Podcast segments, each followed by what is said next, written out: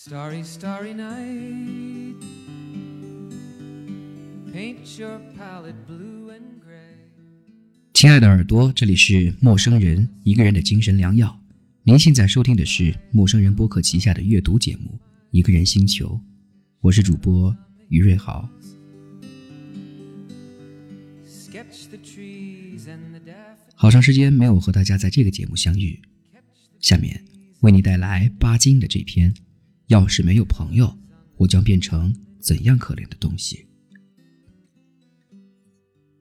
这一次的旅行使我更了解一个名词的意义，这个名字就是朋友。七八天以前，我曾对一个初次见面的朋友说，在朋友们面前，我只感到惭愧，你们待我太好了。我简直没法报答你们。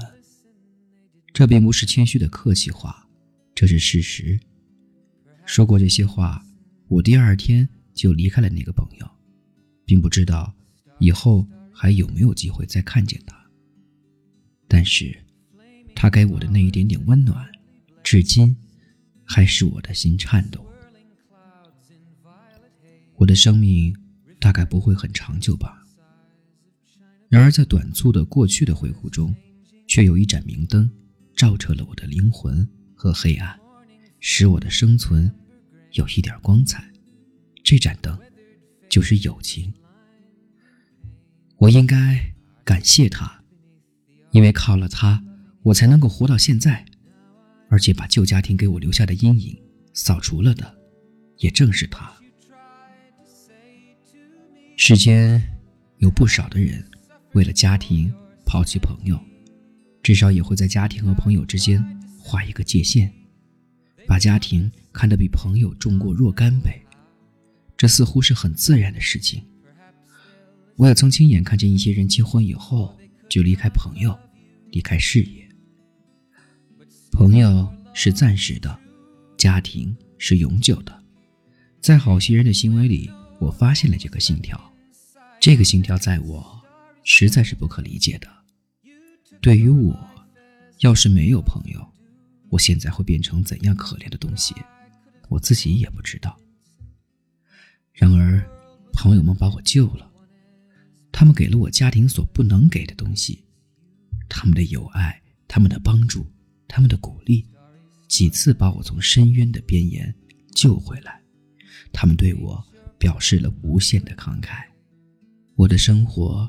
曾经是悲苦的、黑暗的，然而朋友们把多量的同情、多量的爱、多量的欢乐、多量的眼泪分了给我。这些东西都是生存所必须的。这些不要报答的慷慨的施舍，使我的生活里也有了温暖，有了幸福。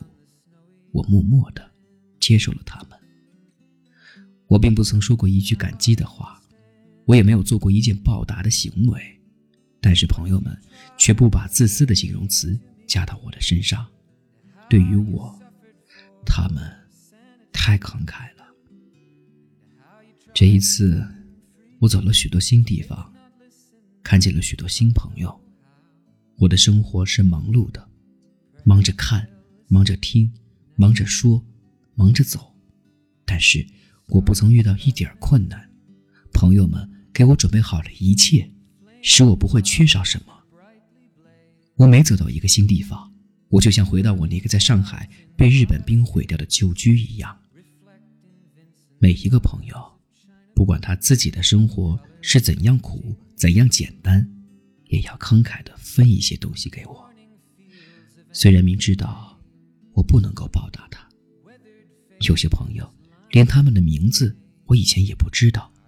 他们却关心我的健康，处处打听我的病况，直到他们看见了我那被日光晒黑了的脸和膀子，他们才放心的微笑了。这种情形的确值得人掉眼泪。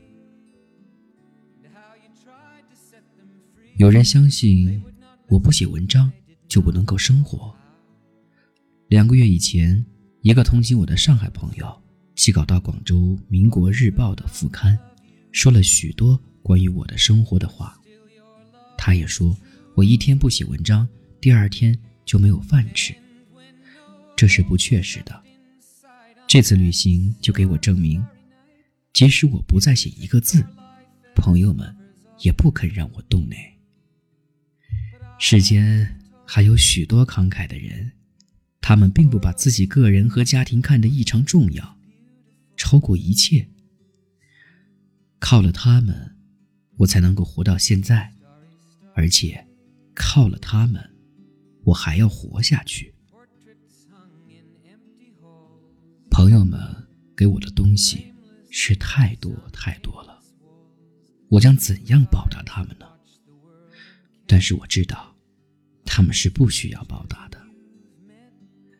最近，我在法国哲学家居有的书里读到了这样的话：生命的一个条件就是消费。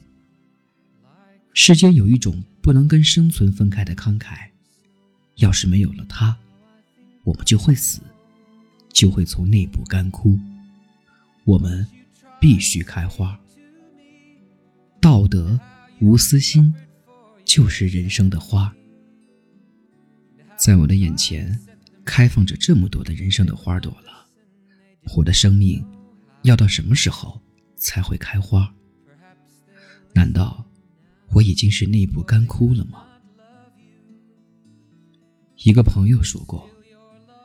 我若是灯，我就要用我的光明来照彻黑暗。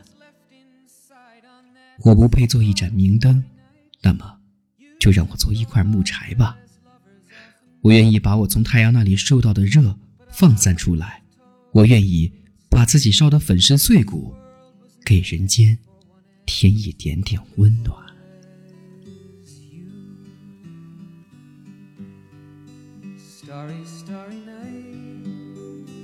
这里是陌生人一个人的精神良药，欢迎关注陌生人微信公众号 i m o i m o，或搜索陌生人播客。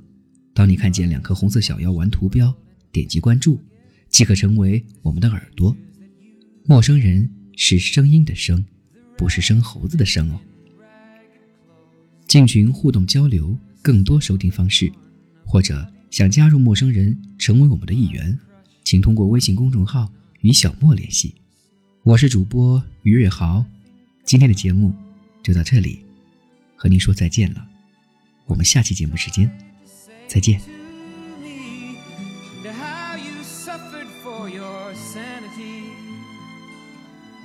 how you tried to set